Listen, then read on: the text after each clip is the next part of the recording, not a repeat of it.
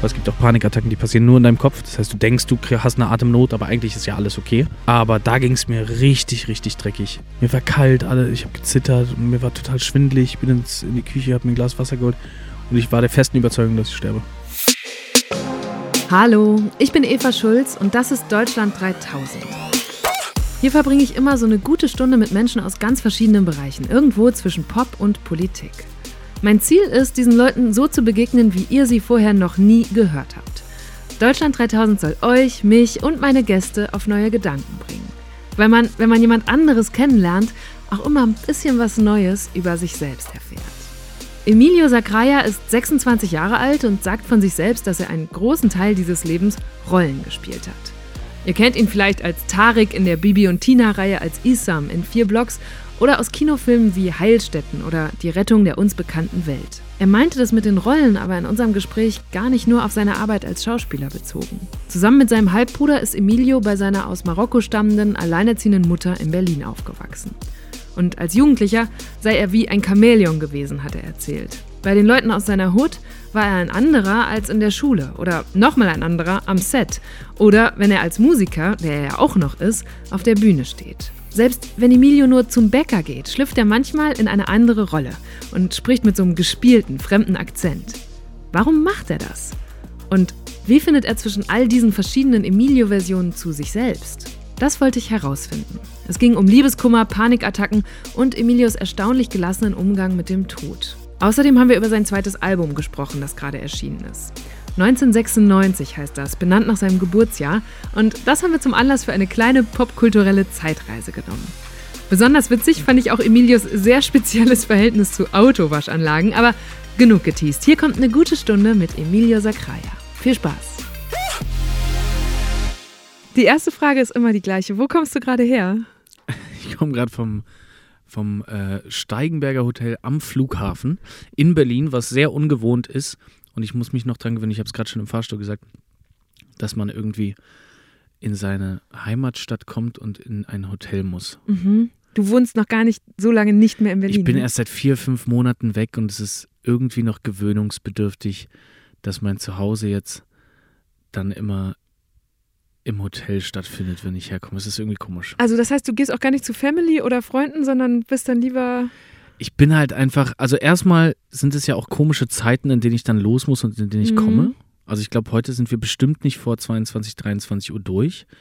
Da würde ich jetzt ungern noch meine Mutter wachhalten. Die würde sich wahrscheinlich total freuen. Und dann muss ich aber um sieben wieder am Flughafen sein. Das heißt, ich müsste dann wahrscheinlich, wenn ich bei meiner Mom ja. schlafen würde, schon um fünf oder vier los. Da hätte ich gar keine Lust drauf. Ja. Nee. Das heißt, du bist jetzt ganz oft, kennst du das, wenn man so nach guten Hotels in der Heimatstadt gefragt wird und man weiß es natürlich ich weiß, nicht? Es war wirklich, eine, also wir haben jetzt, wir haben jetzt, glaube ich, hoffentlich, ich weiß es noch nicht, eins gefunden, was ich ganz gut finde, aber das war, letzte Woche war ich nämlich auch schon hier und da war das genau das Problem tatsächlich. Weil irgend, wie war das? Ich glaube, irgendein Hotel hatte abgesagt oder war voll, wo ich eigentlich ja. immer gerne bin. Und dann war es so, okay, ich habe keine Ahnung, wo gibt es denn noch Hotels? Was ist, was Genau, das, weiß, das nimmt man ja in seiner eigenen Stadt nie wahr. Nee, ne? null. Ja. Na null. gut. Aber jetzt bist du hier. Jetzt bin ich hier. Und äh, ähm, wir sind auch in deinem, das ist auch ein herrlicher Raum, den können wir auch mal der kurz beschreiben. Der Raum ist ganz nice, ja, der ist, hab, ein sehr heller Raum. Als meine Kollegin, wir haben Fotos davon im Vorfeld bekommen, sie meinte, es sieht, so stelle ich mir das Studio von Snoop Dogg vor, mit diesem, der Raum ist eigentlich ein so einziges hell. Sofa. Ich, ich bin total erstaunt. Also ich würde, wenn man mir sagt, dass man einen Raum so hell einrichten soll, würde ich sagen, nee, auf gar keinen Fall. Und ich bin erstaunt davon, wie äh, beruhigend der Raum ist. Ja. Jetzt, jetzt würde ich ja sagen, wir können ein Bild einblenden, aber können wir ja nicht. Nee, können wir auf Instagram posten. Ja, okay, nachher. sehr gut. Aber hier war wahrscheinlich, ich muss gerade auch dran denken, hier war wahrscheinlich auch ein Energieberater drin. Hier war. Und hat einmal. hier war hundertprozentig ein Energieberater drin. Okay, das muss ich jetzt vielleicht kurz erklären, weil es sowas wie ein Insider ist. Wir sitzen hier bei Sony Music, dem Plattenlabel von Emilio, in diesem sehr gepolsterten, fensterlosen und ja, trotzdem irgendwie gemütlichen Raum und hatten kurz vor der Aufnahme noch über die Deutschland 3000 Folge mit Freddy Lau gesprochen. Der ist ein Kollege und Buddy von Emilio, seit die beiden vier Blogs zusammen gedreht haben. Und falls ihr die gute Stunde mit ihm noch nicht gehört habt, dann holt das am besten direkt mal nach. Dann checkt ihr nämlich auch, was wir hier gerade mit dem Energieberater meinen. Sowieso kann ich ja übrigens nur empfehlen, Deutschland 3000 direkt zu abonnieren und am besten auch die Glocke oder andere Benachrichtigungen in eurer Podcast-App zu aktivieren, damit ihr keine neuen Folgen mehr verpasst. Okay, aber jetzt erstmal weiter hier mit Entweder-Oder-Fragen. Frühaufsteher oder Nachtmensch? Frühaufsteher. Reis oder Nudeln? Reis. Disziplin oder Talent? Das gehört für mich zusammen, aber ah, ich muss, ne?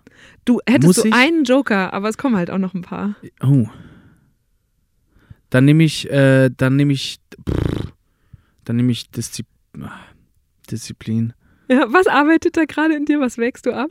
Für mich ist es halt wirklich die Mischung aus beidem, weil beides, ich glaube, wenn man überhaupt kein Talent in etwas hat, dann kann man so diszipliniert sein, wie man möchte. Ich glaube, dann wird es dann wird's nie so sein wie bei jemandem, der das Talent dafür hat. Mhm. Und andersrum, ich glaube, wenn man das Talent zu allem hat, aber einfach wahnsinnig undiszipliniert und faul ist. Ich, hab- ich kenne leider echt viele Leute, die so viel Talent haben in dem, was sie machen, aber einfach nicht die, die Disziplin haben, das durchzuziehen.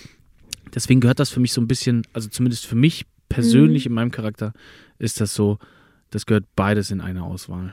Was ist dein Talent? Ich? Ich habe keine Talente. Das ist mein Talent. Ja, ja. Ich weiß, was ist mein Talent? Ich habe, also ich habe, ich habe tatsächlich sehr viel Glück, weil ich habe ganz, ganz viele Talente, aber keins davon ist so richtig krass ausgeprägt. Aber ich bin erstmal, ähm, ich kann alles sein, weil ich Schauspieler bin.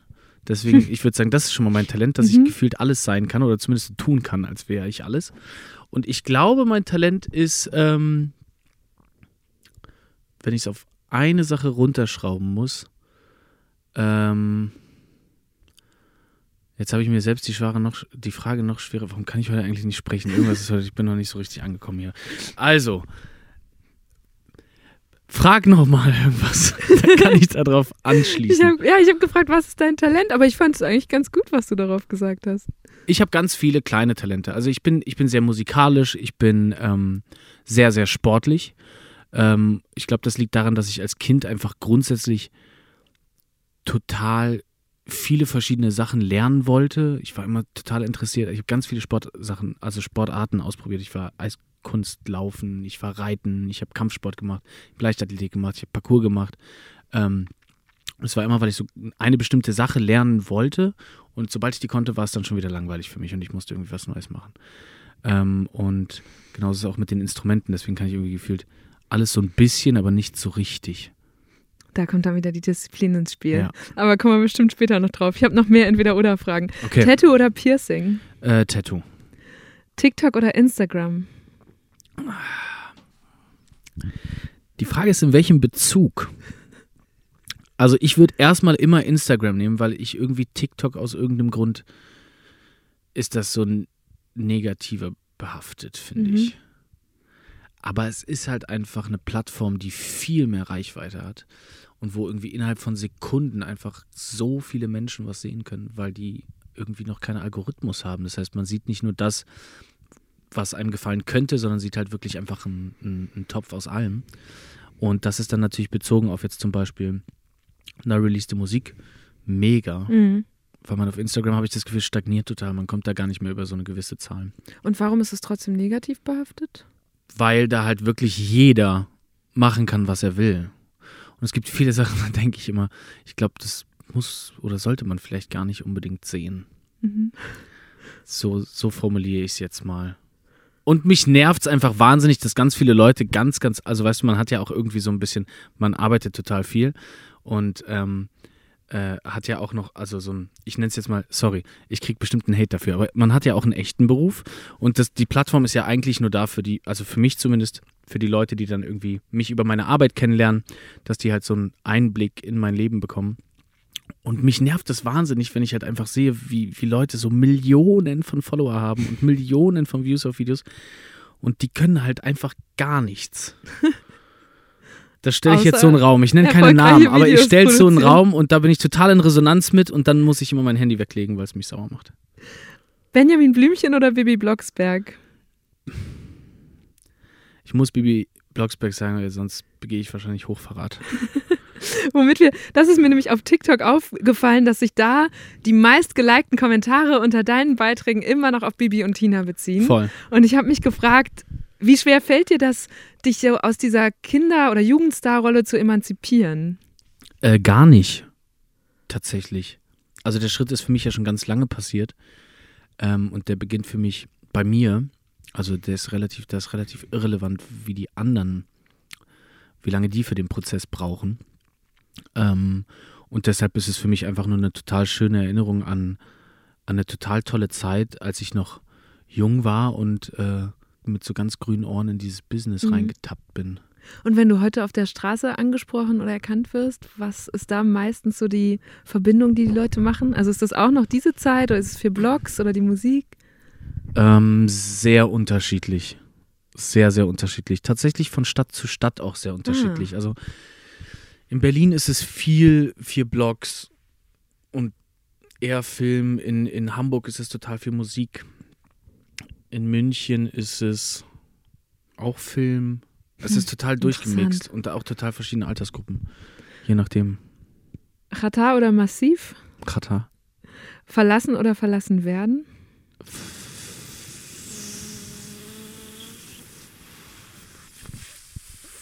Störung. Äh, verlassen werden. Und äh, wen würdest du lieber mal spielen? Spider-Man oder Thor? Spider-Tor. Das ist gut.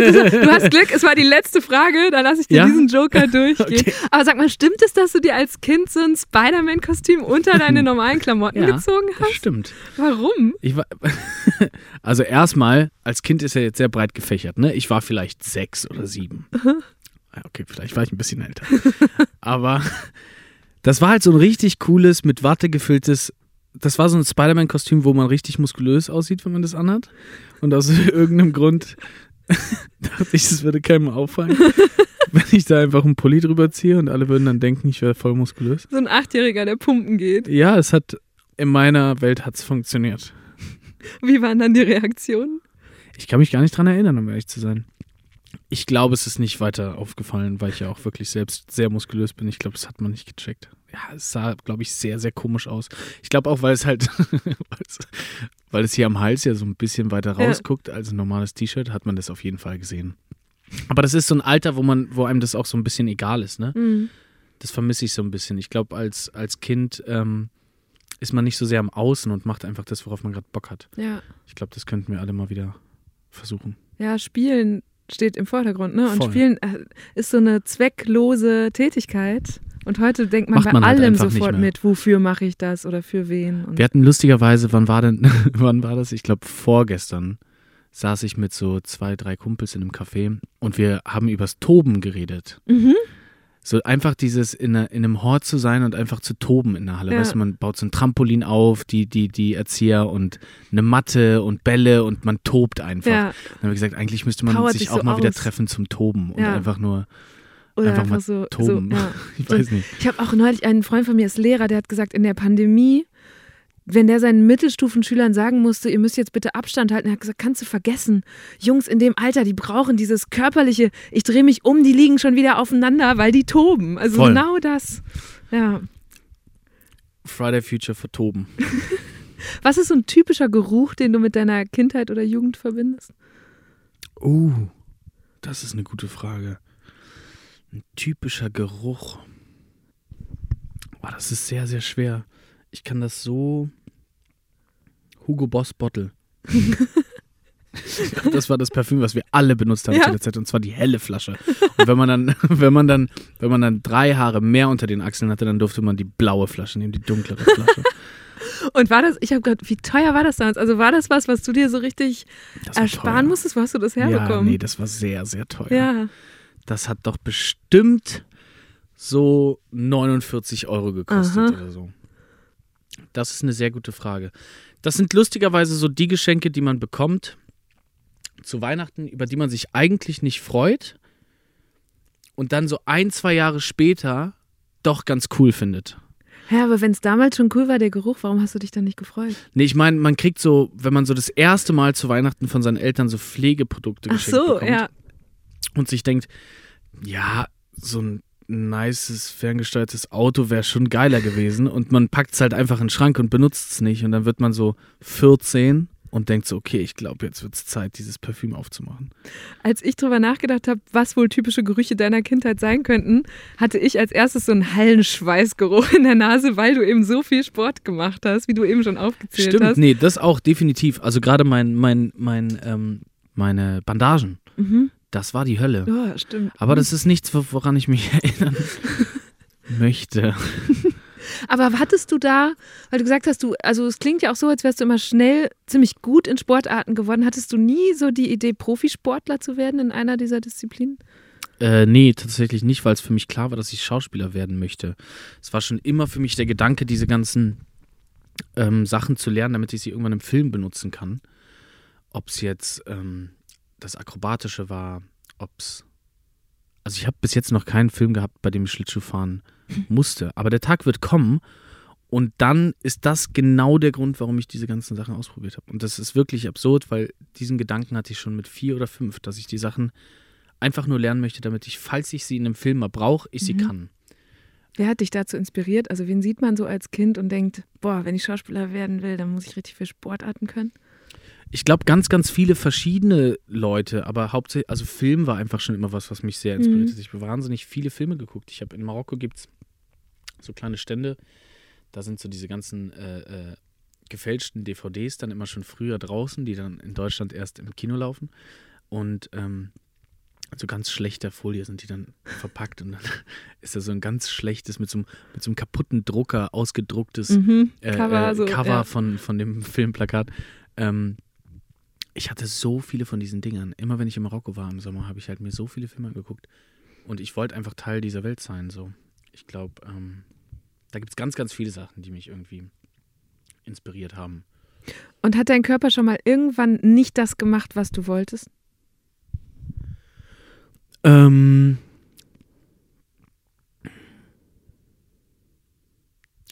die Frage könnte man jetzt in viele Richtungen beantworten. Die Frage ist, in welche gehe ich? ähm, ja, bestimmt, ganz oft. Also in der Pubertät wahrscheinlich auch sehr oft. Aber ich glaube, ich nehme jetzt einfach mal das Letzte, was mir einfällt. Und ich glaube, da ist es dann eher so, ich musste letztes Jahr extrem viel zunehmen für einen Film Mhm.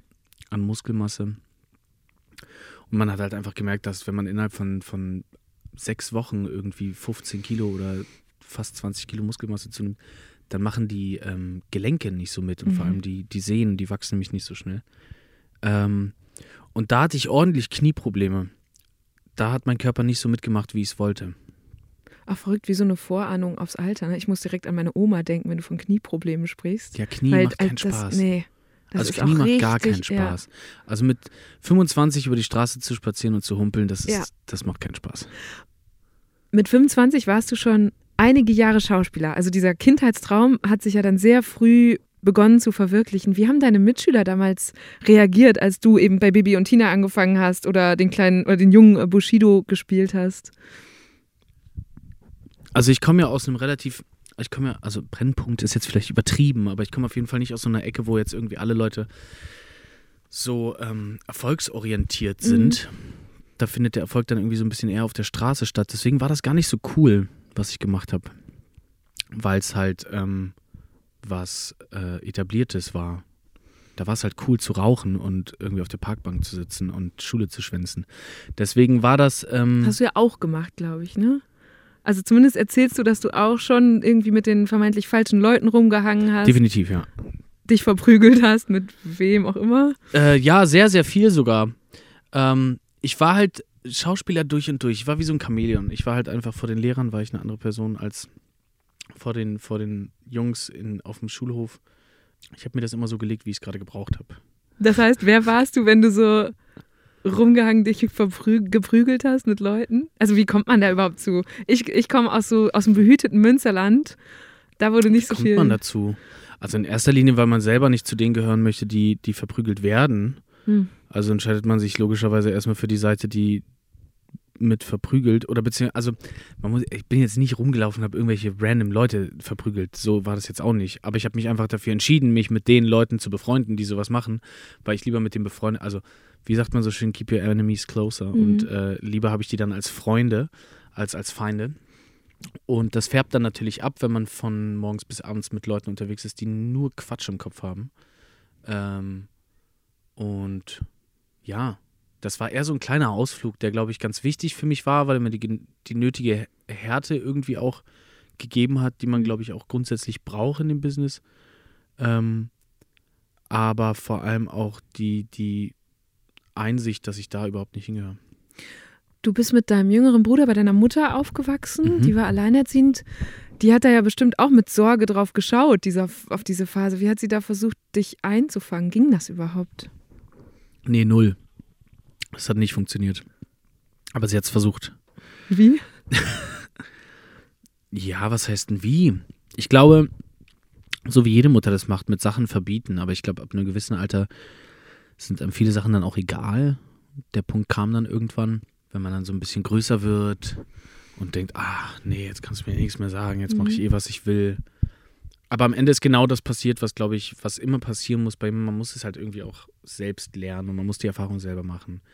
Und ich glaube, wenn ich diese Farbe oder diese Welt nicht gesehen hätte, dann würde ich jetzt nicht dastehen können, um zu sagen, dass es nicht Teil von mir ist. Ich musste es erfahren, um zu sagen, ah, na, nicht so mein Ding.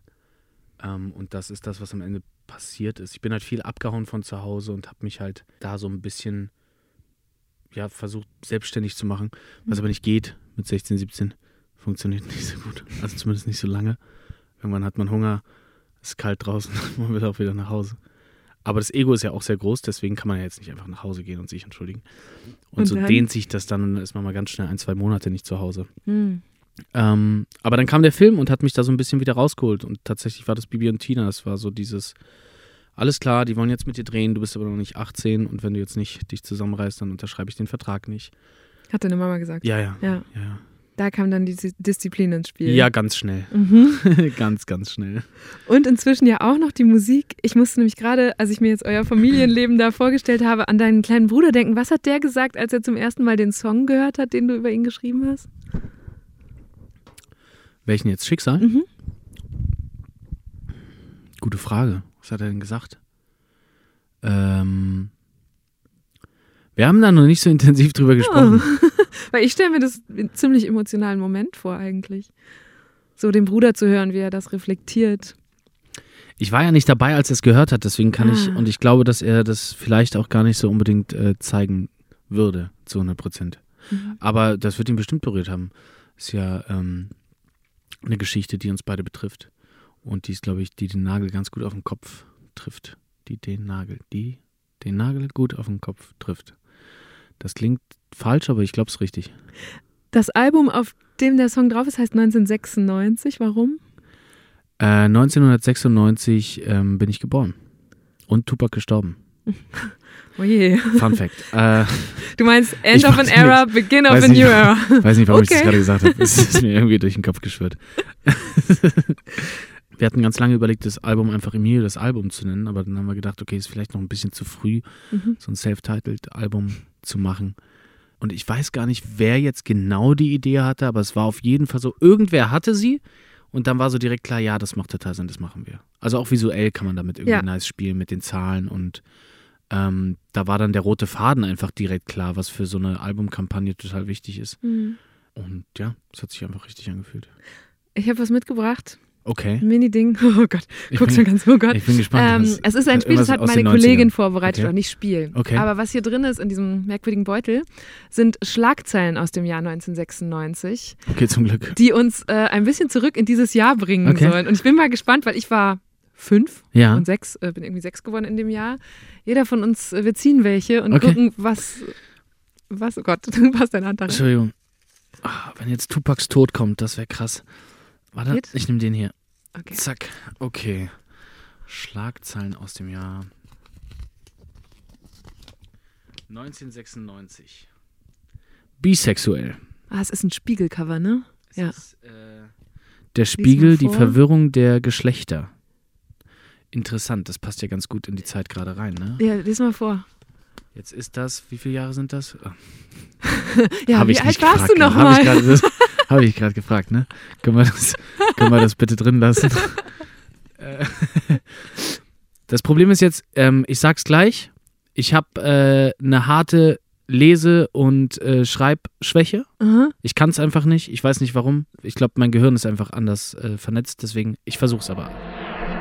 Boah, Jetzt wird mir gerade kurz heiß und kalt, weil uns das noch nie passiert ist. Ich wusste nichts von Emilios Leserechtschreibschwäche und wir waren bei der Vorbereitung überhaupt nicht auf die Idee gekommen, dass unser Spiel für einen Gast unangenehm oder verunsichernd sein könnte. Ich finde, es sagt aber auch viel aus über Emilio, dass er hier gerade A, so offen und direkt sagt, dass er das hat und B, aber gar nicht zurückschreckt, sondern sich trotzdem darauf einlässt und überhaupt nicht verunsichert wirkt. Also, Ja. Wechselbad der Liste. Kommt die sexuelle Revolution durch die Hintertür zurück? Fragezeichen. Nach den Schwulen und Lesben kämpfen jetzt Bisexuelle um gesellschaftliche Anerkennung mit Erfolg. Bisex, das Pendeln zwischen den Geschlechtern, ist in den 90er Jahren on vogue. Sexualforscher glauben, der Mensch sei von Natur aus fähig, zugleich Männer und Frauen zu lieben. Ah. Witzig, also das war damals dann noch so ganz neu, Ja, ganz, als ganz wir neu. Kinder waren. Und heute würde man es wahrscheinlich ganz anders auch formulieren, ne? Das ist halt so das Ding, ne? War das, war, das jetzt, war das jetzt politisch korrekt, alles, was hier drin stand, oder wie ich es vorgelesen habe? Ja, nein, du hast es alles, du hast es Schon, korrekt vorgelesen. Politisch korrekt, das ist ja auch das Spannende, ne? 1996 waren, glaube ich, andere Sachen politisch korrekt als heute, aber ich glaube jetzt nicht, dass da ein Aufregercover war es bestimmt trotzdem. Meinst du? Ja, es war doch da, also in den 90er Jahren waren doch diese ganzen Sexualitäts... Also du hast gerade gesagt, ne, wir reden heute noch darüber, aber doch mit Ich kann es überhaupt anderen- nicht sagen, weil ich habe das Gefühl, dass ich erst seit fünf oder sechs Jahren alt genug bin, dieses Thema wirklich wahrnehmen zu können. Mhm. Einfach von der, von der, von der Reife her Ja. grundsätzlich. Ich glaube, davor, das ist halt auch das, was ich vorhin meinte, mit Kinder toben und denken nicht drüber nach, was sie Ja. anziehen. Davor ist es irgendwie kein Thema, weil es der Mensch ist der, der vor dir steht und es ist irgendwie so egal. Ja, Ja, ja ich hole ich hol mal die nächste zieh raus. mal den nächsten raus. Ja. Ich bin gespannt. Ich auch. Ich habe, oh, Macarena, der Hit der Saison. Den wir neulich. Tanzschulen, Trend zu Partytänzen und Kurzkursen. Okay, Den den jeder, kennen wir glaub ich, auch noch, genau. Also den habe ich wahrscheinlich schon als Fünfjährige getanzt. Du als Baby noch nicht, aber du kannst ihn trotzdem noch. Ich kann mich nicht dran erinnern, dass der, aber 6, gut, wenn der 96 rauskam, dann war ich ja bestimmt erst so fünf oder sechs Jahre später in der Lage, diesen Tanz. Ja. Und da war er immer, Immer noch, noch, ja. wie es der Spiegel gesagt hätte. Ähm, Süddeutsche Zeitung. Oh wow. Mobiler Internetcomputer. Messagepad von Apple. Speicherkarte ermöglicht eine Stunde lang Tonaufzeichnung. Ja, Wow. krass. Auch MessagePad. Also wahrscheinlich so ein ganz früher Vorläufer. Vom iPad. Ja, Messagepad, habe ich noch nie gehört. ich auch nicht. Da gab es noch kein iPhone, oder? Nee. Da gab es noch kein nee iPhone. war, also ich hatte in der Schulzeit diesen iPod, wo man noch so drauf rumdrehen konnte. Und Den der war ich ja auch auch noch mal. vorm iPhone. Stimmt. Also das war dann wahrscheinlich. Das ist aber auch das beste Gerät, was es jemals ja, gab. ich hab das vermisse auch diesen, dieses haptische Gefühl von. Das hat sich ganz, das hat so leicht ge Ja, vibriert genau. am Finger, ne? Das war ganz nice. Schon gut. Okay, warte. Nächste. Uppa. Oh, das ist ein bisschen länger, steht hier. Romeo und Julia mit DiCaprio und Claire Danes. Oh, ja. mm, toller Film. Leonardo DiCaprio und Claire Danes, die zu, zu den schönsten Nachwuchsstars in Hollywood gehören, spielen in einem neuen Film Shakespeares tragisches Liebespaar. Die Handlung ist nach Florida verlegt und unter der Regie von Baz Luhrmann sollen die Hauptdarsteller nach einer Formulierung der Zeitung USA Today wie duftende Rosen herauskommen, allerdings durchaus sexy. Okay. Das ist Aber- ganz lustig. Hätte ich vor, ich glaube, zwei oder drei Jahren eine andere Entscheidung getroffen, dann wäre das jetzt sogar nochmal ein ganz anderes Gesprächsthema. Es gab da nämlich ein Remake von, ich weiß gar nicht, ob der umgesetzt wurde, wahrscheinlich nicht. Aber es sollte mal geremaked wurden, wo, wurden, werden. Also die Florida-Version von Romeo und Julia oder nur das, das nee, einfach eine? Romeo und Julia-Version von Shakespeare, aber quasi, ich darf glaube ich gar nicht sagen, ich krieg voll Ärger. Skippen wir weiter. Armee. Also wärst du fast mal Romeo gewesen. äh, ja, oder Julia, wer weiß. Ah, Okay, wer weiß. Okay, dann zieh noch schnell ein, dann Okay. kommst du davon weg. Ist das der letzte? Ich glaube. Nee, da sind noch oder? zwei. Guck mal. Zack. So.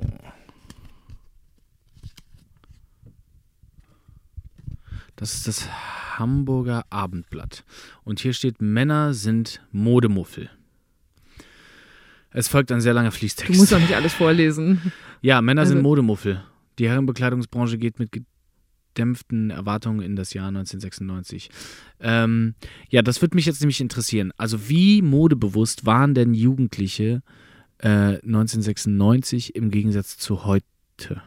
Ja, also ganz viele Leute sagen ja auch, die 90er kommen gerade fett zurück und alles sieht wieder aus wie in den Also wenn du in Berlin durch die Straßen läufst, die Mittelscheitel, die Dad Jeans Geht und die? Blouson-Jacken. Aber ich nicht jetzt einfach genau nur so das? rein, alleine wenn man sich anschaut, wie viele TikTok- und Instagram-Accounts Ja. es gibt von, wie man sich anziehen kann und was, also so Fashion-Blogger und bla bla bla. Ja, stimmt. War damals Mode wirklich so krass ein Thema, wie es heute ist? Ich glaube schon. Ja? Also ich glaube unter Jugendlichen, also es ist ja einfach Popkultur, es ist doch so eine gute Art, sich auszudrücken. Ich habe sehr aber- spät erst drüber nachgedacht, Ja? was ich anziehe. Ja, Aber jetzt bist du schon auch sehr modeinteressiert, ja oder? definitiv. Definitiv. Aber auch, also bei mir kam das sehr spät. Okay, warte, ich mache den letzten. Letzter. Warte. Ah ja. War klar, dass sie mir noch was Politisches reinpackt. Berlin-Umzug läuft nach Plan. Die Vorbereitungen für den Umzug von Parlament und Regierung nach Berlin laufen auf Hochtouren. Nach Abschluss der Planungsphase beginnt 1997 die Bauphase und schon 1999 sollen die Bonner Abgeordneten und die Minister an die Spree ziehen. Das hätte ich wissen sollen. Ja? Ja, ja. wann, wann unser Parlament Na, gebaut wurde? nein, oder? um Gottes Willen, aber dass, dass das auch noch ein Thema ist oder gewesen war. Wir haben ja gerade den, den, also Rheingold gedreht, äh, Mhm. den Ratar-Film. Mhm. Und da geht es ja darum, dass sie von Bonn auch, also Ah, wo Bonn noch die Hauptstadt ja. ist. Wusste ich aber nicht. Ähm, ja, irgendwie unvorstellbar. Ich hatte, ich kann mich noch genau daran erinnern, ich hatte nämlich einen Nachbarn, der hieß Bonn. Mhm. Und dann haben wir immer darüber gesprochen, dass Bonn mal die Hauptstadt war. Und das Ja. konnten wir uns gar nicht vorstellen. nicht vorstellbar, nee, ne? null. Ja. Also vor allem, nachdem ich jetzt da war. Kriege ich jetzt Ärger? Ich Also weiß nein, nicht, es- wie viele ich finde es- uns Wenn man zuhören, in Berlin ist, aufwächst genau. und das als Hauptstadt kennt dann, Ja. und dann nach Bonn kommt, dann denkt man, glaube ich, einfach, hä, warum war das denn mal die Hauptstadt? ja, Und da gibt es auch, glaube ich, eigentlich keine Erklärung für. ja. Ich werde es mal recherchieren. Ich werde es mal recherchieren. Es stimmt schon, auch aus früherer Sicht war Bonn jetzt nicht die allernaheliegendste Wahl für die deutsche Hauptstadt. Aber nach dem Zweiten Weltkrieg wurde Deutschland ja von den Alliierten in vier Sektoren aufgeteilt. Einen US-amerikanischen, einen britischen, einen französischen und einen sowjetischen. Berlin lag im sowjetischen Teil, wurde aber auch nochmal in vier Sektoren unterteilt und eignete sich dadurch nicht mehr als Hauptstadt. Ein heißer Kandidat war Frankfurt. Das war damals schon ein wichtiger Industriestandort und lag günstig am Schnittpunkt der drei westlichen Besatzungszonen. Aber der damalige CDU-Vorsitzende und Präsident des Parlamentarischen Rats, Konrad Adenauer, machte sich für Bonn stark. Die meisten Politiker gingen damals davon aus, dass die Teilung Deutschlands nicht von langer Dauer sein und man dann bald nach Berlin zurückkehren würde. Adenauer fand, dass das unauffällige Bonn gut geeignet war, um diesen provisorischen Charakter deutlich zu machen. Und außerdem hatte die Stadt gute Locations, um zu tagen, eine ausreichende Anzahl an Unterkünften, eine intakte Unibibliothek und nahegelegene attraktive Kurorte. 1949 schaffte Adenauer es, eine Mehrheit des Rats und später auch des Bundestags zu überzeugen. Damals hätte wohl kaum jemand gedacht, dass diese Entscheidung für viele Jahrzehnte gefällt wurde. Denn durch den Bau der Mauer 1961 wurde die deutsche Teilung manifestiert. Erst nachdem die wieder gefallen war, im Jahr 1991, entschied der Bundestag, zurück an die Spree zu ziehen. Jetzt kommen wir 1996. Also ich finde das jetzt schön. Es 1996. war einmal so eine Zeitreise und man Ja. hat zumindest so ein paar Bilder im Kopf über dein Geburtsjahr. Einen Song gibt es, der heißt Winter und da singst du, ich habe in meinem Leben so viele Rollen gespielt, dass ich nicht weiß, wer ich eigentlich bin. Als Schauspieler machst du das die ganze Zeit, du schlüpfst in fremde Rollen und jetzt als Musiker ist es ja eigentlich das Gegenteil, du gibst ganz viel von dir selbst preis. Was liegt dir mehr? Ähm, was liegt mir mehr?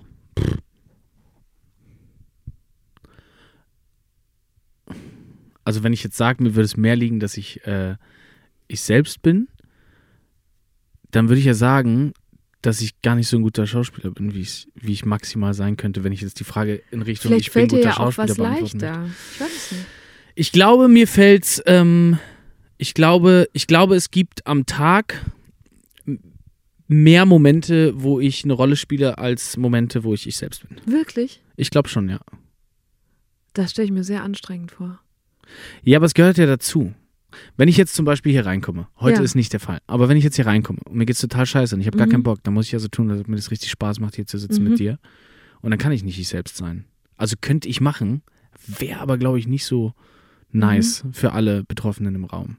Und genauso, dann kommt noch der ein bisschen kaputte Teil von mir, weil ich auch gerne einfach grundsätzlich gerne spiele. Ich Mhm. versuche gerne Sachen, also wenn ich zum Bäcker gehe, dann rede ich gerne einfach mal mit irgendeinem bescheuerten Akzent oder mache irgendeinen Quatsch. Wirklich? Das, ja, voll, auf jeden Okay. Fall. Äh, Wenn ich alleine Auto fahre, führe ich Interviews mit mir selbst. Also ähm, vielleicht ist das aber genau der Teil, der ich wirklich selber auch bin.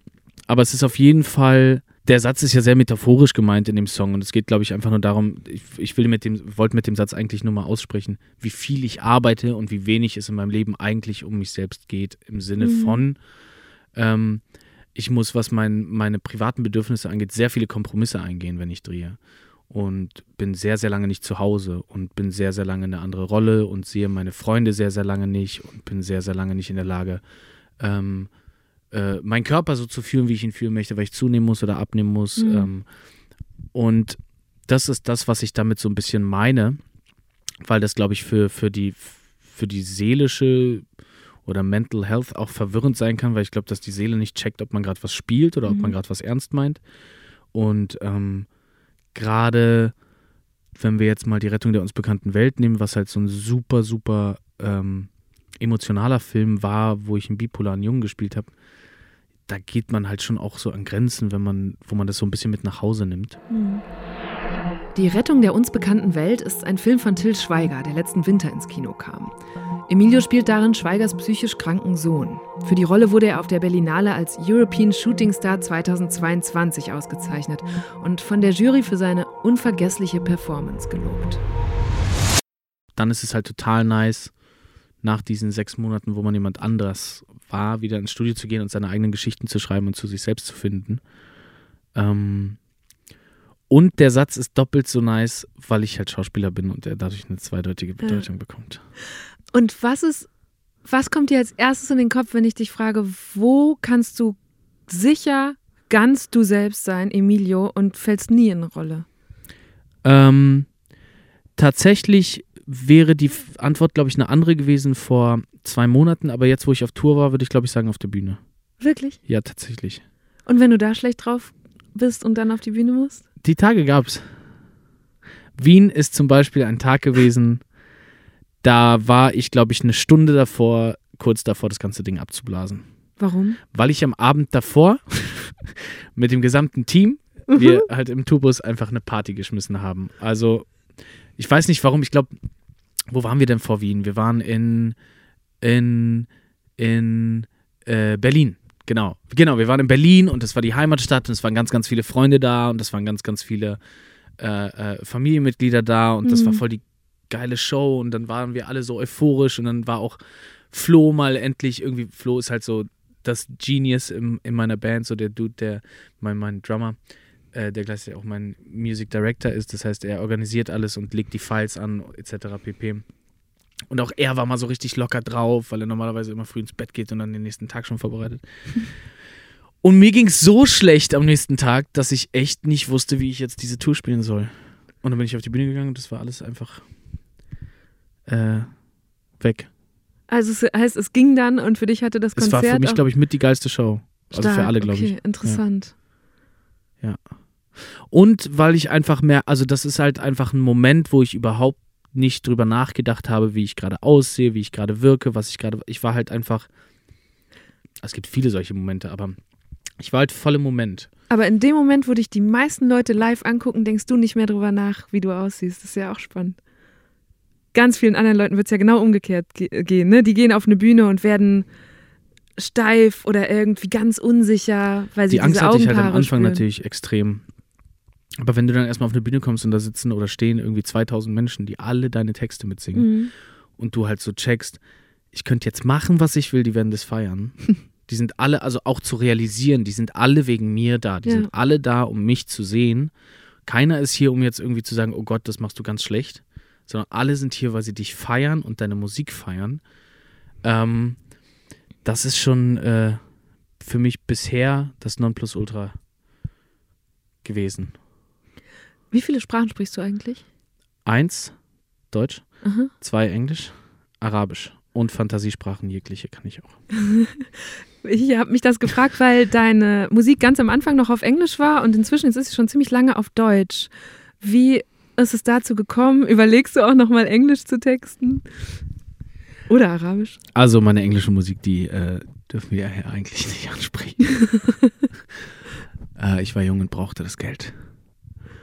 Ähm, ähm, ich habe halt Musik angefangen auf Englisch zu machen oder beziehungsweise komme ich ja vom Songs covern oder vom einfach Musik. Ich habe Musik Mhm. geliebt. Ich habe gerne Musik gehört und ich habe gerne Musik gemacht. Ähm, und das Songschreiben kam einfach später. Und für mich war dann relativ schnell klar, als ich gesagt habe, ich will jetzt ein Album machen, dass das erstmal deutschsprachig sein muss, weil das einfach meine Muttersprache ist. Und ich würde schon sagen, ich sehe mich nochmal irgendwann auch englische Musik machen, ja. Ein wiederkehrendes Thema ist auf jeden Fall Liebeskummer. Ja. Was für ein Liebeskummer-Typ bist du? Die Frage verstehe ich nicht.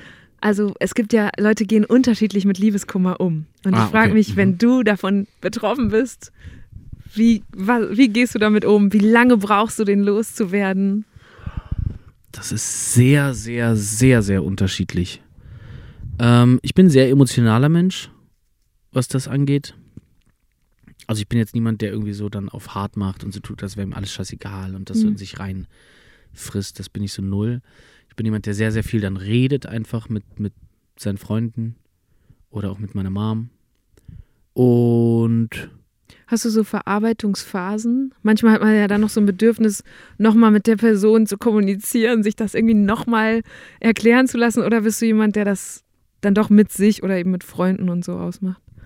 Es kommt immer so ein bisschen drauf an, was es für ein Liebeskummer ist. Also ist es ein, okay, die andere Person will mich nicht mehr Liebeskummer Hm, ja, oder ist es stimmt. ein, ich kann mit der Person nicht mehr Liebeskummer. Ich glaube, ich bin jemand, der sehr gerne sehr viele Gespräche führt und dann aber auch alles eher so mit sich selbst ausmacht. Mhm. Und hattest du auch mal, ich glaube, als ich ungefähr so alt war wie du jetzt, hatte ich auch mal hart Liebeskummer und es war aber nicht das erste Mal. Und Mhm. da hatte ich dann so einen Moment, dass ich dachte, oh, ich erkenne das Muster. Also ich erkenne, dass es, wenn das die erste große Liebe, da denkt man ja, okay, das ist noch niemandem auf der Welt passiert, was ich hier fühle. Es ist so besonders. Und dann wird dir das Herz gebrochen und vielleicht erlebt man das nochmal und nochmal und irgendwann merkt man, oh shit, es ist doch schon Leuten passiert. Andere Leute können sich da reinversetzen. Und ich, für mich war das auch so ein bisschen ein entromantisierender Moment. Hattest du das mal oder geht es dir da ganz anders? Hm, weiß ich nicht. Ich bin selten geflasht von einer anderen Person. Deswegen ist es noch nicht so oft passiert. Also, puh, weiß ich gar nicht. Also ich glaube im romantischen Sinne für mich nicht. Weil ich finde, eine Romanze hat einfach nochmal was anderes. Oder gerade, also zum Beispiel der Liebeskummer, um, um den es in der ersten Platte geht, ist halt, da geht es halt einfach um eine vierjährige Beziehung, die halt einfach Mhm. nicht funktioniert hat. So. Mhm. Und wo wir uns einfach nur fertig gemacht haben. Das hat gar nichts mehr damit zu tun, ah, der andere will mich nicht mehr, sondern ging es einfach, dass man sich gegenseitig nicht mehr gut tut auf eine sehr, sehr ungesunde Art und Weise. Ähm, also ich würde sagen, nein. Ich logge ein, nein. Ich habe nicht das Gefühl, dass es irgendwie so ein bisschen. Wie hast du es? Du hattest eigentlich gerade ganz Ob, schönes es, Wort ob, dafür. es, ob Liebeskummer sich irgendwann so entroman Ja, also die Welt, entromantisiert, den Blick genau. auf die Welt entromantisiert. Ach, also, auf die Welt. Weißt du, so ich habe gedacht, oh Mist, ja, irgendwann kommt dann die nächste Liebe und die wird sich wieder besonders anfühlen, aber insgeheim ist sie gar nicht so besonders, weil andere Leute fühlen das auch und das ist nicht das. Ja, aber ich glaube, das ist so der Irrglaube, dass man halt irgendwie, also man fokussiert sich dann, komischerweise, das ist der Mensch, macht das grundsätzlich. Ich weiß nicht, woran das liegt. Und ich finde, das fällt beim Fußball, fällt das ganz gut auf. Ich finde, da kann man, also wirklich, da kann man das ganz, ganz gut beschreiben, wie der Mensch funktioniert. Und man hat irgendwie drei Monate oder drei Wochen oder lass es drei Tage sein, was, was ganz, ganz toll ist. Und dann fokussiert man sich am Ende nur noch auf diesen Abschluss, der halt irgendwie scheiße war Mhm.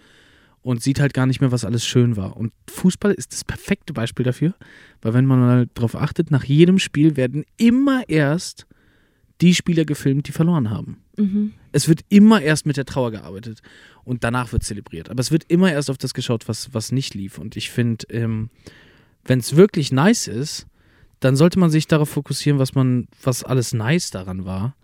Und ähm, eher sagen, alles klar, sollte nicht sein und weiter geht's. Das packe ich noch zu den Ratschlägen für die äh. Liebeskummernden, die gerade zuhören. Du hast im Vorfeld einen Fragebogen ausgefüllt, den wir dir geschickt Korrekt. haben. Und da hast du auf die Frage, was sind die größten Herausforderungen in deinem Job, geantwortet, bescheiden und bodenständig zu bleiben. Ja. Warum fällt dir das schwer? Weil ich so viel fliegen muss. Mhm. Im, Im metaphorischen Anal- ja, Sinne ich wollte und im echten sagen. Sinne.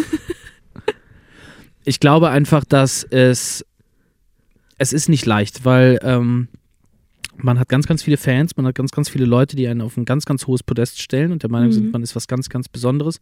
Dabei habe ich am Ende des Tages nicht mehr Verantwortung als ein Busfahrer. Gleichzeitig verdient man auch kein schlechtes Geld. Man ähm, kann eigentlich so ziemlich alles, was man haben möchte, sich auch einfach holen. Also jetzt vielleicht nicht alles, aber sagen wir mal so, man muss nicht drüber nachdenken. Mhm. Ähm, man ähm, sieht die schönsten Orte der Welt, man ist viel unterwegs und ähm, gerade im Bereich des Drehens an sich oder des Musikmachens an sich ist man halt irgendwie so der Chef. Also klar, es gibt noch Leute, die über einem stehen, aber im Großen und Ganzen macht man eigentlich den ganzen Tag nur das, was man will, hat dabei Mhm. wahnsinnig viel Spaß und wenn man Glück hat, ist man dabei noch erfolgreich und, und äh, kann dabei noch die Miete ganz gut bezahlen. Und da verliert man, glaube ich, sehr, sehr schnell, oder da kann es sehr, sehr schnell passieren, dass man, dass man die Fassung zum Boden einfach verliert. Die Fassung zum Boden. Die Haftung. Die Haftung. Wunder- Was war so, Aber ein, die Fassung ist auch was war so ein schlecht. richtig abgehobener Moment von dir? Mm. Wahrscheinlich gibt es da von außen betrachtet ganz, ganz viele. Ich persönlich habe so überhaupt nicht das Gefühl, dass ich das habe, weil eigentlich viele Sachen, wie ich mich verhalte, immer mit einer sehr klaren Begründung kommen. Also ich bin kein Mensch, der sich das einfach rausnimmt, jetzt zu sagen, nee, ich komme jetzt nicht und die Leute können sich überlegen, was sie machen. Oder, oder ähm, einfach so sich über irgendwas aufregt, sondern bei mir hat meistens alles immer einen sehr, sehr sachlichen Hintergrund. Ich bin wirklich keine Diva, außer in meinem aller, aller engsten Kreis. Aber das ist so der Kreis, wo man dann halt einfach auch sich selbst so ein bisschen aufs Korn Mhm. nimmt und einfach so, so über sich selbst auch ein bisschen macht. Interessant. Für mich klang äh, die Antwort auf Stellen auf dem oder Zeilen auf dem Album so, als hättest du mal so eine Phase gehabt und dich dann selber erstmal wieder so auf den Teppich holen müssen. Bei welchem Song? Äh, oh, ich hab's mir jetzt, warte mal, habe ich sie irgendwie notiert? Ich Aber wir reden, also 96 meinst du jetzt? mhm. Lass mich mal nachdenken. Ähm, So beim, ich glaube beim Opener und dann, oh ja, aber zu, Entschuldigung, so, ja, klar, natürlich. sollen und Also lang nicht vorbei und alles. Ich glaube, es ist halt, oder vielleicht Es auch ist ein umgekehrt, was gesundes tut man Abheben, dagegen nicht ich. abzuheben? Also was oder nicht was diese tut man dagegen? Was tut man dagegen? Das ist eine sehr gute Frage. Also ich glaube, das Einzige, was ich persönlich für mich wahrnehme, was ich, ich weiß aber nicht, ob ich das proaktiv mache, ich habe keine Ja-Sager um mich rum. Mhm. Also mein engster Kreis sind Menschen, die mir ganz ehrlich ihre Meinung ins Gesicht sagen. Da hat keiner irgendwie Angst, mir zu sagen, was er denkt, weil er Angst hat, dass wir dann nicht mehr zusammen arbeiten Mhm. oder nichts mehr miteinander zu tun haben. Also ich habe einen sehr, sehr ehrlichen Kreis um mich rum. Das ist schon mal ganz, ganz wichtig. Das heißt, ich lebe in keiner Illusion und bin der Meinung, dass alles, was ich sage, cool ist und richtig ist und ich bin der Obermeister und so funktioniert's. Ähm, und ich bin einfach jemand, der auch, ich bin ein sehr re- selbstreflektierter Mensch grundsätzlich. Also ich habe sehr, sehr früh mich einfach mit mir selbst beschäftigt durch meine Mutter, die halt ähm, ähm, Homöopathin und Heilpraktikerin ist und äh, einfach viel an mir selbst gearbeitet, auch gerade mit der Vergangenheit, die ich halt hatte, dass ich meistens, wenn es so Eskalationsmomente gibt, ich mich immer hinterfrage, was jetzt genau das Problem war, was genau ist passiert, was genau hat mich gestört, womit war ich in Resonanz und vor allem auch, warum war ich damit in Resonanz. Und dann ähm, kann ich relativ schnell abwägen, wo das herkommt. Und dann weiß ich auch, dass es nicht nochmal passiert. Und ähm, du hast auch schon äh, immer mal wieder thematisiert, dass du schon mit 18, 19 so Panikattacken hattest und erlebt hast. Wie, was ist denn deine Analyse davon? Wo kommen oder kamen die her? Ach, ganz viele verschiedene Sachen. Äh, Stress, Drogen, Party. Ähm, ich glaube, so eine Mischung aus allem. So Reizüberflutung an Informationen, die unsere Generation generell hat, in allem, sei es Social Media oder sei es einfach nur, ich nenne mal ganz gerne das Kaugummi-Beispiel, wenn man halt einfach ein Kaugummi braucht und man geht in den Kiosk und da sind halt 50 verschiedene Farben Ja. und 50 verschiedene Sorten. Ähm, und ich glaube, dass das für diesen menschlichen Körper und Verstand, den wir alle am Ende haben, einfach ein bisschen viel ist. Und das äußert sich dann irgendwie. Mhm. Und bei mir waren es dann halt Panikattacken, bei dem anderen ist es dann vielleicht irgendeine andere Krankheit oder was weiß ich. Also ich glaube, Erinnerst du dich noch an das erste Mal, Ja, wie das passiert ist? Das war mitten in der Nacht, bin ich wach geworden Mhm. und hatte einfach so ein, mir war kalt, alle, ich habe gezittert und mir war total schwindelig. Ich bin ins, in die Küche, habe mir ein Glas Wasser geholt und ich war der festen Überzeugung, dass ich sterbe. Mhm. Und das ist, also ab dann, wenn Panikattacken auch einfach physisch werden, also sprich, Ja. dass man, dass es auch Symptome annimmt, die quasi über dem, was in deinem Kopf passiert, hinausgehen. Weil es gibt auch Panikattacken, die passieren nur in deinem Kopf. Das heißt, du denkst, du hast eine Atemnot, aber eigentlich ist ja alles okay. Aber da ging es mir richtig, richtig dreckig. Ähm, und es war absolut unerklärlich, weil ich dann auch zum Arzt bin und dachte, irgendwas, irgendwas stimmt nicht, irgendwas stimmt nicht. Aber es ist rein psychosomatisch tatsächlich. Aber was hast du in der Nacht gemacht? Also du kannst ja nicht sofort zum Arzt, wenn dich sowas nachts ereilt. Das ist ja ganz furchtbar, wenn man ja, so ich habe bedroht nicht richtig ist. gecheckt, also ich konnte nicht schlafen, ich habe mich ins Wohnzimmer gelegt, ich habe den Fernseher angemacht und Mhm. habe halt irgendwie versucht wach zu bleiben, weil das Hinlegen vor allem mich irgendwie fertig gemacht hat, habe halt irgendwie versucht mich zu bewegen, bin eigentlich nervös hin und her gelaufen und habe mir das Gesicht gewaschen und habe irgendwie versucht einen kühlen Kopf zu bewahren, weil man da auch einfach sehr schnell durchdrehen kann. Der Kopf ist tatsächlich dein größter Feind in dem Moment, also weil alles, was ab da passiert, passiert nur noch in deinem Kopf. Ähm, und dann ging es irgendwann. Also irgendwann war ich so müde, weil ich die ganze Zeit wach geblieben bin, dass ich dann Mhm. einfach wieder eingeschlafen bin. Hast du das heute noch manchmal? Äh, nee, also so gar nicht mehr, zum Glück. Äh, ich habe schon noch Panikattacken auf jeden Fall. Und hast du jetzt, also weißt du, was du machen musst? Also wie verhältst du dich jetzt, wenn dich sowas, wenn dir das passiert? Es kommt ja wahrscheinlich immer unerwartet. Ja, es kommt sehr unerwartet. Ach, das ist tagesformabhängig. Also in erster Linie habe ich mich äh, mit der Thematik grundsätzlich viel beschäftigt und mich gefragt, was so schlimm daran wäre, wenn ich sterben würde. Also um einfach festzustellen, dass nichts daran schlimm ist. Naja, Also- ja, also ich meine, es ist halt unvermeidlich, irgendwann wird man sterben. ja, aber vielleicht nicht mit Mitte 20, wenn man noch so viel vorhat und gerade eine Platte rausgebracht hat. Ja, nein, um Gottes Willen, aber das ist ja jetzt dann wieder der Kopf, der das denkt. Aber äh, ab dem Moment, wo ich tot bin, ist das auch egal. Okay, aber das heißt, das hat dir geholfen. Du hast dir vorgestellt, wenn ich jetzt. Jein, also mich einfach selber zu fragen, was wäre denn daran so schlimm zu sterben? Mhm. So. Und dann ist es ganz interessant, weil jede Antwort, die man darauf hat, eine wahnsinnig oberflächliche Antwort Also ist. wird so ganz klein. Im, Es ist Mhm. immer was total. Ja, warum hast du denn Angst zu sterben? Naja, weil dann, äh, dann, dann, ja, was denn? Naja, dann kann, dann habe, ja, was hast du denn dann nicht mehr? Mhm. Es ist alles, egal was du nennen willst, es ist komplett irrelevant ab dem Wirklich, Moment. aber bei mir würde sofort, also ich habe jetzt gerade die Platte genannt, okay, das verstehe ich, was du meinst, aber dann würde meine Familie aufgehen oder mein, weiß ich nicht, Lebensträume und so. Das, mir macht es gerade, wie du es so sagst, schon eher noch mehr Angst. Echt? Ja. Nee, mir tatsächlich Also so, gar nicht. Ich ja. glaube, also ich glaube auch an, an, an ein Leben nach dem Tod grundsätzlich. Ich bin ja, sehr, okay, sehr das religiös. Du nicht? Nee, ich bin nicht religiös. Ah, okay. Ja, Siehst du? ja, ja, das, ja Vielleicht- deswegen, das, das ist ist das natürlich, das das, macht einen großen Unterschied. Es macht auf jeden Fall einen großen Unterschied. Nein, ich glaube, sich damit auseinanderzu... Weil, okay, aber auch wenn du an nichts glaubst, dann, dann glaubst du ja daran, dass danach nichts ist. Und dann wäre ja alles, alles, was du gerade denkst, was dir fehlen würde, absolut irrelevant ab dem Moment. Ja. Also, es ist ja einfach ein Fakt. Mhm. Also ich glaube, dass die, also die Illusion, dass man Angst davor hat, was dann danach ist, entsteht ja nur dadurch, dass man am Leben ist und darüber nachdenkt, was man hat. Ja, und dass man dran So. hängt an dem, was man hat. Voll. Aber ab dem Moment, wo du es nicht mehr brauchst, hast du es auch nicht. Ja, Anyways, also es ich glaube, ja- das also muss jeder so ein bisschen für sich Ja, regeln. Aber ja. ich glaube, es, es war einfach so ein bisschen dieses, sich damit auseinanderzusetzen, was wäre denn daran so schlimm, wenn das jetzt so wäre? Weil da fängt man alleine schon einfach an, darüber nachzudenken, okay, genau, also das und das wäre schlimm, aber ja gut, aber okay, und das und das wäre schlimm. Und dann setzt man sich das erste Mal damit auseinander, was einem alles wichtig ist, was auch total spannend ist. Ähm, und vor allem sich, also dadurch, dass es sehr, sehr regelmäßig passiert ist, immer wieder vor Augen zu führen, dass das, dass nie was passiert.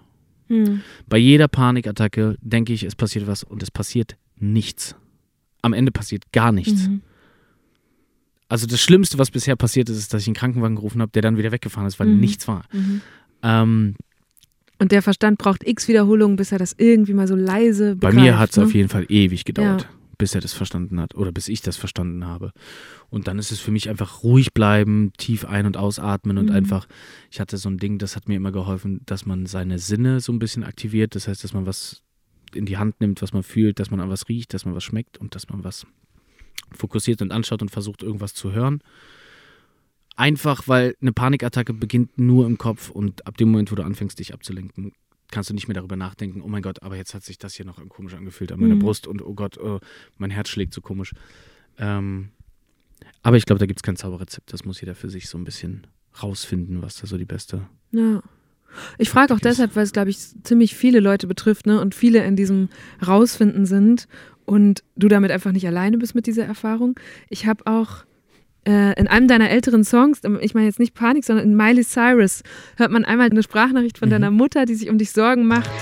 Dass du ähm, nicht nur das machen kannst, sondern auch, dass du für dich lebst. Und wenn du sagst, ja, essen gehen mit Freunden, die genau in den gleichen Bereich sind und dann die auch wiederum nur darüber sprechen, dann ist das keine Entspannung. Und ähm, wenn du deine ganze Zeit nur für die Karriere und für, für, und für, den, für den Job, dann hast du kein, kein Leben mehr. Ich habe mir die Kommentare zu dem Video auf YouTube durchgelesen und da hat eine Userin ähm, sich für den Song bedankt und geschrieben, Zitat, ich habe manchmal das Gefühl, ich lebe viel zu schnell und doch passiert nichts. Und da habe ich gedacht, boah, das beschreibt schon fast so ein Grundgefühl von dieser Generation, oder? Äh, definitiv. Also definitiv. Glaubst du, dass, dass unsere Generationen, sind es glaube ich ja, ja, schon heute, mehr Sorgen haben als die früher oder sind es weniger? Mm. Ich kann das nicht sagen. Ich kann ja nur für meine Generation sprechen. Ich habe damals nicht gelebt. Ich glaube, damals hatte man andere Sorgen. Ich glaube, mhm. damals war es viel schwieriger, mm, die Familie zu ernähren und einen Job zu bekommen oder irgendwas zu machen. Heute gibt es so viele Möglichkeiten. Ich glaube, was schwieriger ist, ist, dass man sich heutzutage, dass man heutzutage viel mehr Möglichkeiten ja. hat, sich zu vergleichen, dass man ähm, viel mehr im Außen ist und nicht bei sich, weil man halt nicht mehr einfach klingeln muss, wenn man jemanden treffen will oder äh, seinen engen Kreis hat und familiär ist, sondern weil man halt einfach überall auf der Welt gleichzeitig sein kann. Und ähm, sich kaum noch mit sich selbst beschäftigt, sondern nur noch mit dem, was andere machen. Und ja, man beschäftigt sich eigentlich den ganzen Tag mit dem Leben von anderen Leuten und versucht dann so dazwischen so ein bisschen sein eigenes noch auf die Reihe mhm. zu kriegen. Und ich glaube, das ist verwirrend, weil, weil der Fokus da einfach falsch liegt. Und wie hast du es für dich geschafft? Also gerade, du hast ja eben beschrieben, was in deinem Leben abgeht. Da, das ist ja nochmal eine ganz andere Dimension von Vergleichen. Wie hast du es denn da geschafft, für dich einen zu fokussieren oder auch eine Geschwindigkeit, weil es ist jetzt, ne, wir hatten Schnelligkeit, wir hatten Komplexität, die mhm. Vielfalt der Möglichkeiten. Wie hast du da für dich so eine Ruhe gefunden oder einen Pegel, auf dem du das aushältst? Habe ich nicht. Habe ich, hab ich nicht. Habe ich nicht. Ähm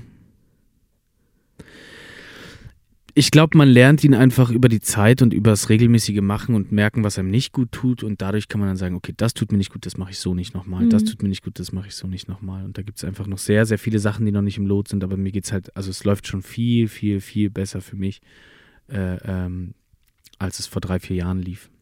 Du hast auch gesagt in einem Interview vor kurzem, dass du vor zwei Jahren noch die große Karriere in Hollywood wolltest. Ja. Ähm, aber jetzt bist du einfach nur happy, wenn du Filme drehen und Musik machen kannst. Ist das auch so eine neue Gelassenheit?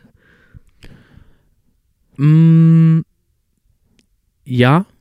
Also Gelassenheit ist, glaube ich, das falsche Wort, weil gelassen bin ich auf gar keinen Fall. Ich bin richtig gestresst. ähm, aber ich habe verstanden, dass es in dem, was ich mache, kein Ziel gibt. Also beziehungsweise zumindest das Ziel, von dem ich geglaubt habe, dass es das Ziel ist, mhm. nicht gibt.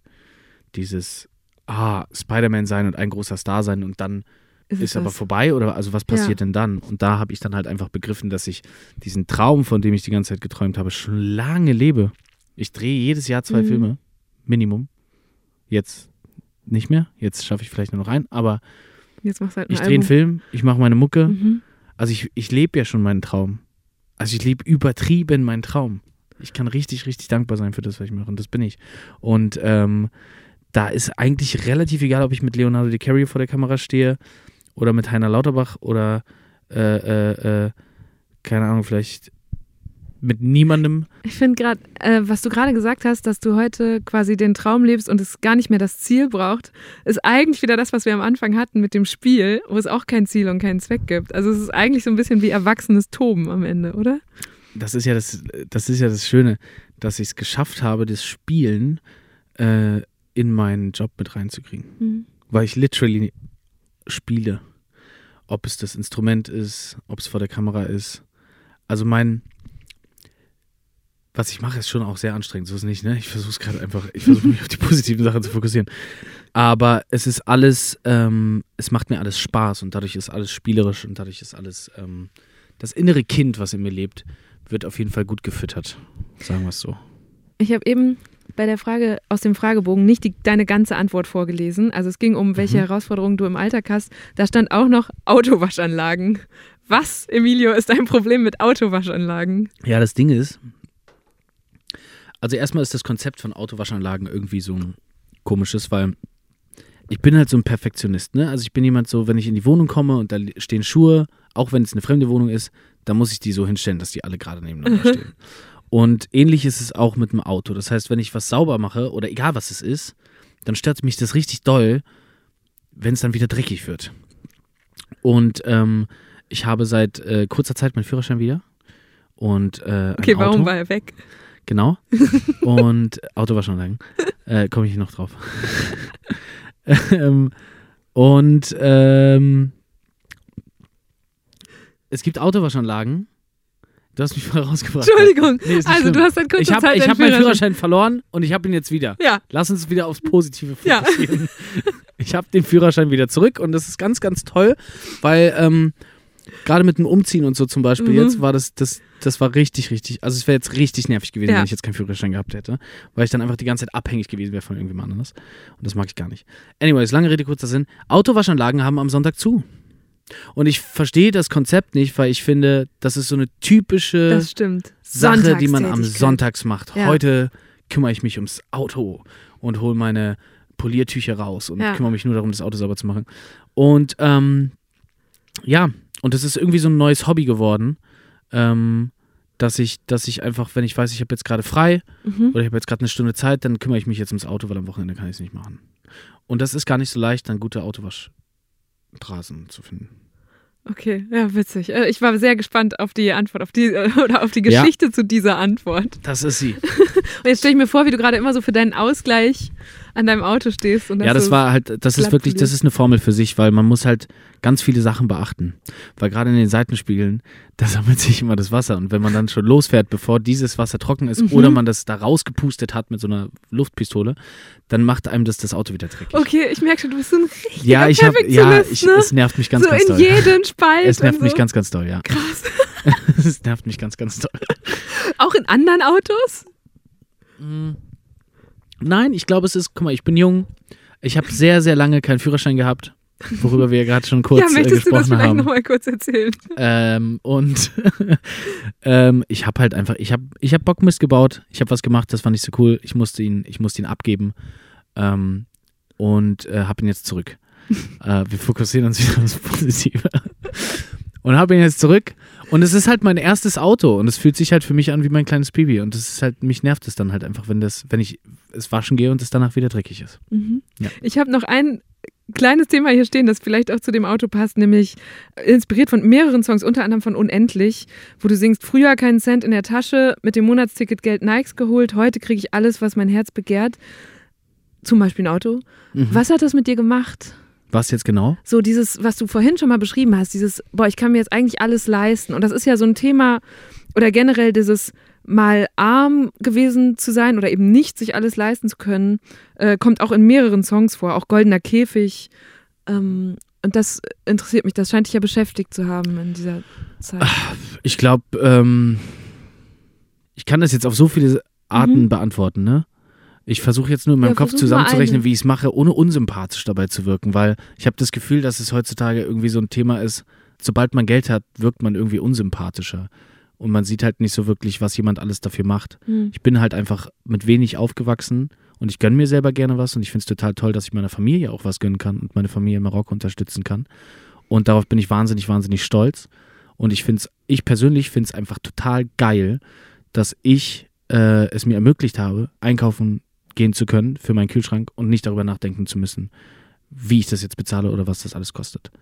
Ähm, und das ist halt einfach nur aus einem Grund so wichtig für mich, weil wir damals jeden Cent zählen mussten und Mhm. weil wir damals nicht wussten, wie wir die Schulbücher kaufen sollten. Also diese, diese Momente gab es in meinem Leben. Es gab diese Momente, wo ich nach Hause kam und meine Mutter total überrumpelt davon war, dass wir jetzt irgendwie fünf Lehrbücher brauchen für Mathe und Geografie und bla und dass diese Bücher halt dann 25 Euro kosten. Ähm, das heißt, ich bin nicht damit aufgewachsen, dass es normal ist, dass man sich alles leisten kann. Und deswegen ist es für mich natürlich was Besonderes, dass ich, Mhm. dass ich, dass ich es geschafft habe, da hinzukommen, dass ich mir zumindest keine Gedanken mehr machen muss. Ich bin bei weitem noch nicht da, dass ich überhaupt nicht drüber nachdenken muss. Aber ähm, das ist ein wichtiger Teil für mich und das ist ein wichtiger Teil, glaube ich, grundsätzlich. Also ich kenne beide Seiten und ich kenne auch, auch innerhalb meiner Karriere die Seite, dass man nicht weiß, wie man seine Miete bezahlen Mhm. kann oder soll.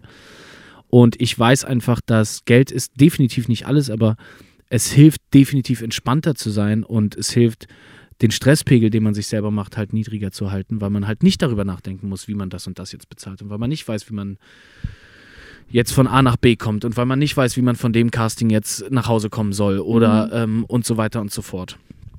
Und äh, ich stelle mir vor, dass das in so viele Lebensbereiche sich auswirkt. Also zum Beispiel Freundschaften, ne? Wenn, Mhm. äh, oder dass du dir auf einmal andere Dinge leisten kannst oder vielleicht, keine Ahnung, woanders essen gehst, anders Urlaub machst, als deine Freunde, die parallel ganz andere Karrieren machen oder Lebenswege einschlagen. Wie managst du das oder ihr das? Ich bin sehr spendabel. Vielleicht ein bisschen zu spendabel auch. Vielleicht denke ich auch am nächsten Mal, Mist, das hätte ich jetzt vielleicht nicht machen sollen. Warum? Weil Geld hat für mich irgendwie keinen Wert. Also, ja, es hat einen Wert im Sinne von, dass es ein, ein, ein also gesellschaftlich hat es einen Wert, weil ich brauche Geld, um mir ein Brötchen zu Mhm. kaufen. Aber es hat für mich keinen Wert. Für mich ist es Papier. Für mich ist es nicht das Wichtigste, was es gibt. Und wenn ich es habe, dann kann ich es auch teilen. Ich brauche es nicht horten und gucken, dass man das nicht genießt. Und ich weiß nicht, ob ich in einem Jahr auch noch Geld habe. Und ähm, für mich ist meine Familie und mein enger Freundeskreis, wir reden da wirklich von Leuten, die ich auf einer Hand Mhm. abzählen kann. Ähm, äh, da haben wir jetzt alle was von. Weil Mhm. ich halt weiß, dass es bei jedem anderen von, von, von dieser Truppe auch so wäre, dass wenn es bei denen Mhm. so wäre, dass ich dann auch Teil davon wäre. Und da wird dann nicht drüber nachgedacht, ob, ob die Leute da jetzt mitgezogen werden oder nicht. Also im Gegenteil, ist klar, die, Wei die Spreu trennt sich vom Weizen. War das richtig? Ja. Ja, Ich habe es heute, ich, heute ist schwierig, aber ich finde, ich habe es ganz gut gemacht bis jetzt. ja finde ich Ähm. auch. Du, du bist doch gleich durch, keine Ich Sorge. ähm, es gibt sehr, sehr viele Freundschaften, die sich aber auch aus genau diesem Grund tatsächlich immer weiter auseinandergezogen haben, Mhm. weil natürlich, aber nicht, weil eher, weil es ein Problem auf der anderen Seite gab, weil sie damit konfrontiert wurden, was sie nicht haben und was sie nicht schaffen und nicht in der Lage waren, ähm, sich äh, von ihrem Neid abzukapseln. Und das ist total schade, aber es ist halt einfach überhaupt nicht mein Problem. Hm. Und da muss man dann leider, leider, leider auch einfach weiterziehen, weil ähm, man darf sich halt nicht runterziehen lassen und, und auf die Leute trifft man dann leider auch. Würdest du denn sagen, du bist heute gut im Umgang mit Geld? Überhaupt gar nicht. Was heißt denn gut im Umgang mit Geld? Deswegen frage ich dich. Ich habe ein Talent dafür, ähm, äh, Sachen so gut zu machen und mit so viel Herz zu machen und dafür so zu brennen, dass ich genug Geld verdiene, damit ich es hinbekomme, nicht zu wenig Geld zu haben, obwohl ich echt, ich muss da noch ein bisschen was lernen, glaube ich. Und ähm, so zum, zum Abschluss, ähm, ich habe den Eindruck, dass du grundsätzlich an Emilio als so einer nach außen, also wir haben ja ganz viel über Rollen jetzt gesprochen, ne? Und an Emilio arbeitest so wie eine, eine große Rolle, die das vereint, ne? Die Schauspiel, Musik und so weiter vereint, was ja man aus dem amerikanischen Kontext irgendwie kennt, was einem im Deutschen, du hast eben schon gesagt, auch mit Geld ist immer so ein bisschen schwierig. Und in Deutschland die Deutschen wollen einen schon immer gerne in so einzelne Schubladen stecken, oder? Also man soll Schauspieler sein oder Musiker. Und wenn man beides gleichzeitig macht, wird das direkt kritisiert. Glaubst du, wir, wir können das gut überkommen? Ja, doch, ich glaube schon. Also, weil irgendwann, früher oder später, werden die Leute, die das mit dem Schubladen-Dinger äh, machen, äh, werden wir dann sein. Und Mhm. wir werden dann nicht mehr so denken. Ähm, ja, das ist leider so ein Ding. Ich weiß nicht, wo das herkommt. Weiß ich nicht, wo das Vielleicht auch, herkommt. um die Welt weniger komplex zu machen, oder? Dafür sind Schubladen doch immer da. Ja, wahrscheinlich. Und was ist deine Vision? Also, wenn du Emilio in fünf Jahren mit 31 beschreiben müsstest, wer soll der sein? Ähm, Emilio mit 35, ne? Das sind zehn Jahre. Ja. Boah, das ist Oder ein, also ich meinte 31, aber ich nehme auch den 35. Mir würde es reichen, wenn ich, äh, wenn es meinen Knien gut geht und ich nicht humpeln muss. Okay, Ja. das wünsche ich dir. Gesundheit. Ja, ich glaube, ich will einfach gesund bleiben. Ich finde, äh, ich finde gesund, ich, ich logge gesund bleiben ein Mhm. und bleib dabei, weil alles andere ist absolut vergänglich. Ähm, ich würde, ich würde ganz gerne gesund bleiben Und vielleicht haben wir in zehn Jahren, äh, können wir uns dann nochmal hier in diesen weißen Raum setzen und nochmal da andocken und dann reden wir darüber. Ja, legen die Füße hoch und ja. checken mit den Knien ja. ein. Okay, vielen Dank, nice. Emilio. Merci, äh, Bleib Dank. gesund. Danke, danke für danke, diese ebenso. gute Stunde. Merci. Das war eine gute Stunde mit Emilio Sacraia. Und ich habe mich total gefreut, weil ich mir im Vorfeld ja richtig viele Interviews mit ihm angeguckt und angehört hatte. Und da hat er aber selten so ausführlich über auch mal, ja, deepere Themen gesprochen. Diese Lockerheit und Offenheit, das fand ich super und ich hoffe, ihr konntet daraus auch ein bisschen was mitnehmen. Und dann ist mir eine Aussage im Kopf geblieben, die er jetzt gerade so ganz zum Schluss noch gemacht hat, über Schubladen und dass wir als die neue Generation natürlich auch neue Schubladen definieren können für Leute. Oder im Grunde können wir sie natürlich auch komplett sprengen. Weil das fällt mir immer wieder auf, wenn ich hier meine Gäste vorstelle und anmoderiere. Dann überlege ich ja, okay, welche Bezeichnung gebe ich denen denn? Welcher Tätigkeit, welchem Beruf gehen die nach? Und meistens, allermeistens, ist es nicht nur eine Bezeichnung, sondern die allermeisten Menschen machen mehrere Sachen auf einmal, drücken sich auf verschiedene Weisen aus oder sind in verschiedenen Feldern tätig. Und deswegen glaube ich auch, dass wir da alle mal ein bisschen lockerer werden müssen oder das einfach neu definieren müssen. Falls euch jetzt eine Schublade einfällt, oder die wollen wir abschaffen, aber eine Tätigkeit oder ein Themenfeld, aus dem ihr gerne mal Gäste haben würdet, dann meldet euch bei uns. Und übrigens, Emilio und ich hatten ja auch kurz über Reizüberflutung und zu viel am Handy hängen gesprochen. Und dazu kann ich euch den Psychologie-Podcast von Puls empfehlen. Die Lösung heißt der. Und da gehen jeden Donnerstag der Psychotherapeut Sina Hagiri und Moderatorin Verena Phoebe Fiebinger den Irrungen und Wirrungen in unseren Köpfen auf den Grund. Und in ihrer ersten gemeinsamen Folge sprechen die beiden über Doomscrolling. Also sowas wie diesen Sog an schlechten Nachrichten, in dem man dann auf Social Media sich wie bei so einer digitalen Schatzsuche verlieren kann. Es bleibt halt immer diese Hoffnung, wenn ich einen Tweet weiter scrolle, wenn ich noch ein bisschen weiterlese, kommt wieder dieser goldene Nugget, kommt wieder die Belohnung, die wichtige Information. Und danach der Frust, dass die eigentlichen To-Dos und was man so machen wollte, liegen geblieben sind. Und vielleicht noch so eine Konsequenz, generell sinkt die Konzentration auf das, was unmittelbar im eigenen Leben stattfindet. Vielleicht an negativen Dingen, aber auch an schönen Dingen. Falls ihr dieses Problem auch kennt, dann hört euch mal die Lösung an, denn da gibt's, wie der Name schon sagt, die Lösung. Hört ihr jetzt überall, wo es Podcasts gibt. Mein Name ist Eva Schulz. Ihr findet mich und Deutschland 3000 auf Instagram, TikTok, Facebook und natürlich überall, wo es Podcasts gibt. Jeden zweiten Mittwoch gibt's eine neue gute Stunde. Also, bis ganz bald. Macht's gut. Deutschland 3000 ist ein Podcast von 1Live, Bremen Next, Das Ding, Fritz vom RBB, MDR Sputnik, Enjoy, Puls, UFM, Unser Ding und Funk.